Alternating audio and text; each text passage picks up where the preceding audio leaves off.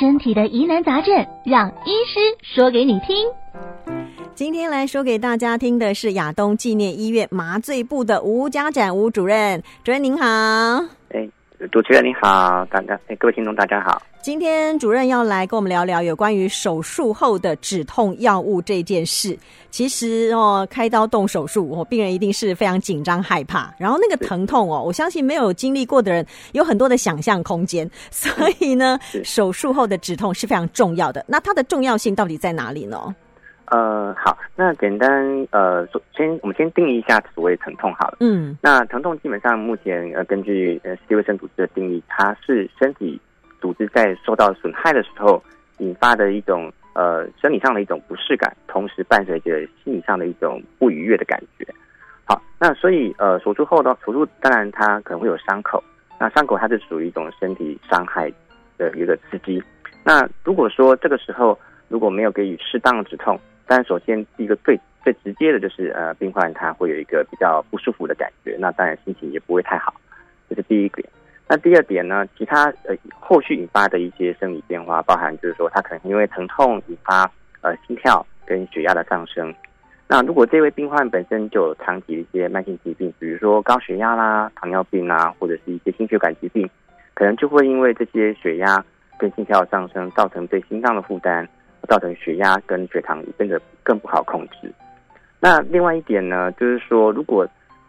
病患因为疼痛的关系导致他呃，不方便下床活动，那他可能就会延长他卧床的时间，然后也会因此延长他回到日常生活、正常生活的一个时间。嗯，那后续的机能上的恢复也会因此受到影响。嗯，对。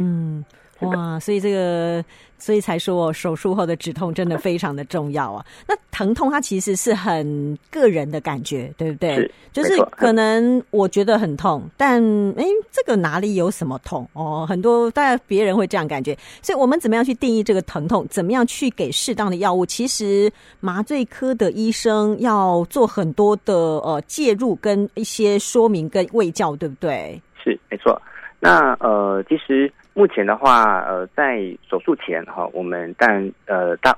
应该说大部分手术都会需要麻醉科医师帮忙做手术当中的一个麻醉。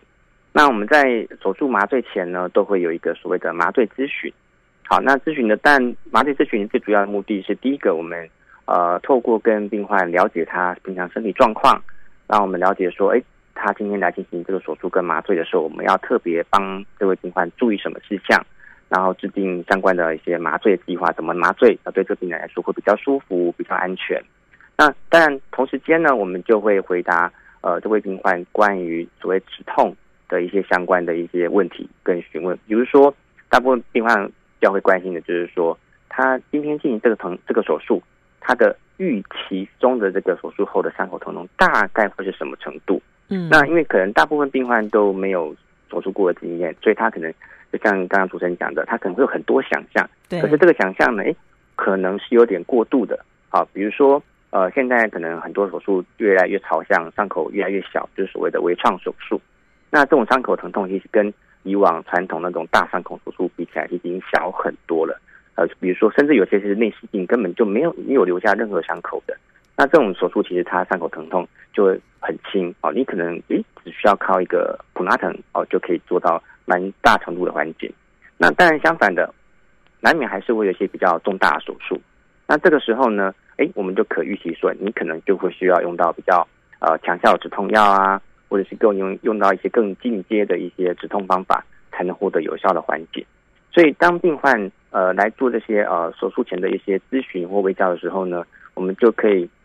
根据这些刚刚的这些状况。然后跟病患做一个大致上的一个说明跟计划，说，哎，您您今天这个手术疼痛大概什么程度？那大概会需要到什么样的呃止痛方法跟止痛药物？然后大概就可以提供一个不错的一个疼痛缓解的一个效果。所以事前了解会比较让别人病人比较安心啦。是的，哦、嗯，那那今今天呃，就让他心里有一个。有一个嗯预期或者是一个底，那而不是说就是胡思乱想，哎，这样子有点无限无限想象。那有时候可能有时候可能是这有点过度紧张、过度忧虑了。对对对，其实我有时候我常常在讲哦，医生不只是哈这个治疗你身体上的病痛而已，他其实也某一部分也扮演了那个就是安慰你的心灵的那种 作用。嗯、对，对，对，就是事宜啦。那就是说讲清楚了，大家了解了，哎，就是不是茫然无措，那是哎心里有个大概的计划跟想法，这样子你有有个。你前景在前面，那、啊、你就不会觉得那么害怕。这样，嗯，好，呃，吴主任是不是跟我们稍微说明一下啊？我们怎么样去判断疼痛？因为我们还是把要稍微把它具体化，因为疼痛实在是太虚无缥缈了。我们怎么去判断呢？呃，临床上我们就呃会用一个所谓的疼痛分数的方式来去量化，就跟量血压一样哈。我们今天要知道说，你今天这个血压是正常的。还是低血压还是高血压哦，治疗方式就不一样嘛哈。高血压要就要用比较呃降低血压的药物，那反过来低血压就要提升血高血压的药物。那所以我们要把呃疼痛量化呢，也要有一个类似的一个方法或指标。那目前比较常被广为使用的就是一种呃用询问式的，好，就是说，哎，今天假设你完全不痛的状态，好，是所谓的零分，好。那你可以想象的最严重、最严重的疼痛，你能想象出来的最严重是十分。那你自己评估你现在的这个疼痛是在这个零分到十分中间的哪一个程度？嗯，那如果说一分到三分，好，一般我们会定义为所谓的轻度疼痛。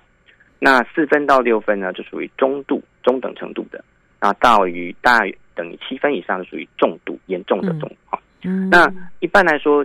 呃，如果我们可以把疼痛控制在一到三分，就所谓轻度疼痛，大概就是可接受的范围。大概就是说，对你日常生活影响不会那么严重的。嗯，那到了中度，或者甚至重度，那大概这个是已经非常不舒服了。就是你可能啊、呃、活动啊，或者是呃甚至你好好吃饭都会有困难的这个状状况。所以在中度以上，我们就会比较积极的处理，或者就是说目前的止痛的一个。呃，药物或止痛的方法没办法提供缓解到轻度，还还是一直维持在中度疼痛以上的话，那就代表目前的疼止痛的一个呃策略或者是药物需要再做进一步的调整。嗯，所以当我们呃医护人员在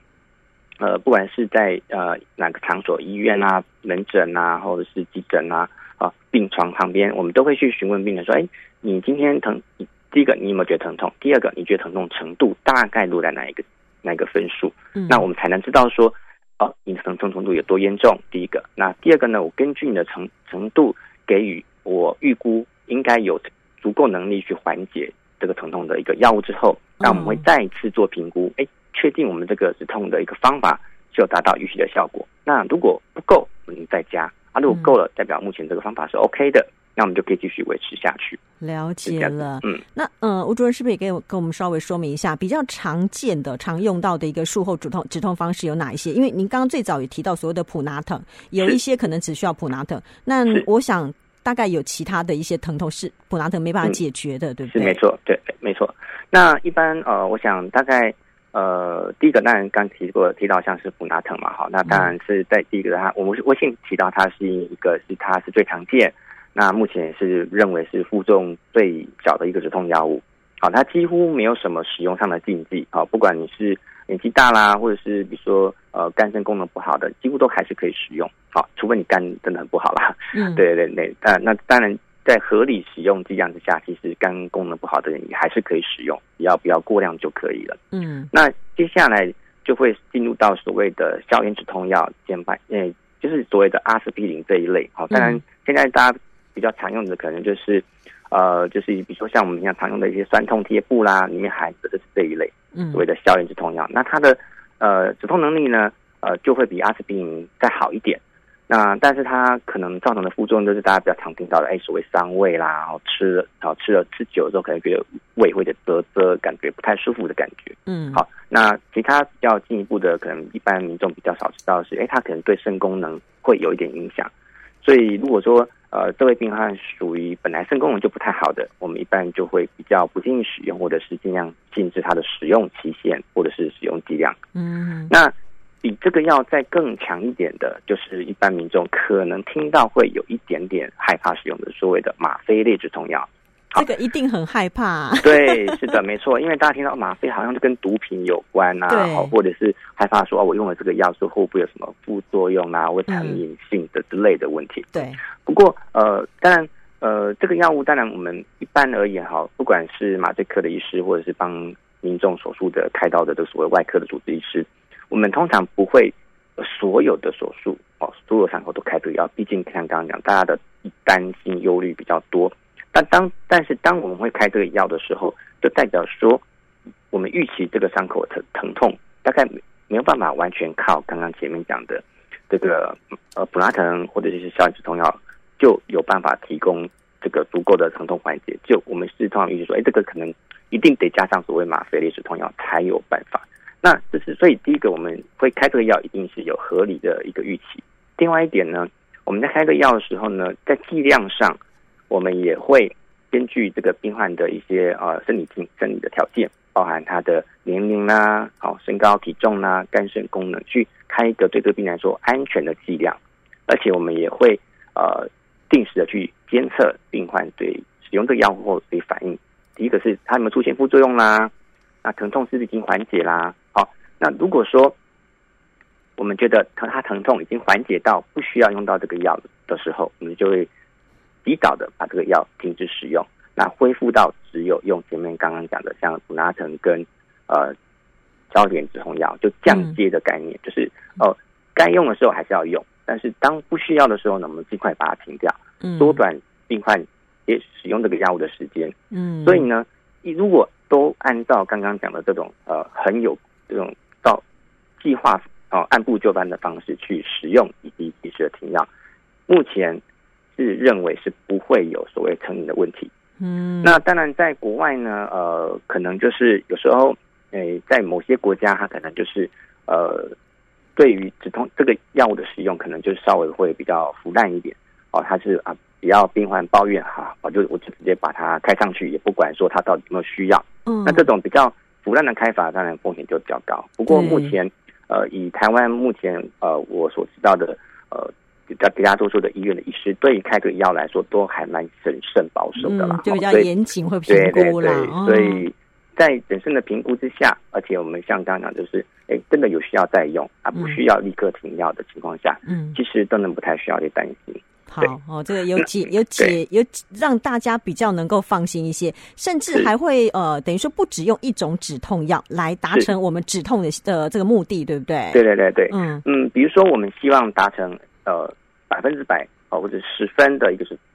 止痛效果或缓解效果，我们可能诶不用单靠一个药物提供这个十分的效果，我们可能可以用 A 药物提供三分效果，B 药物提供三分效果，那 C 药物提供四分的效果，而且它这都是不同种类的。所以现在的趋势或者是潮流，我们会建议的是使用所谓的合并啊，或者是像所谓鸡尾酒的概念，嗯，我合并多种不同的药物呢，加起来。它可以提供诶还不错一个更加成的止痛效果，但是呢，我每个药物各自的用量都可以减量，因此呢，它就可以减少各自可能的副作用，以及对病患身体的负担。这是病人的福音，我觉得 是的，对，没错。哇，今天很开心哦，吴主任让我们了解到哦，手术后止痛药物的一些面面观哦，大家应该以后万一真的然后要去手动手术的话，就能够更有概念，然后不要自己吓自己。我觉得很多病人是自己吓自己，然后哇，这个压力好大，这样子啊，是是是。好，非常谢谢吴家展主任，谢谢您，谢谢大家，谢谢，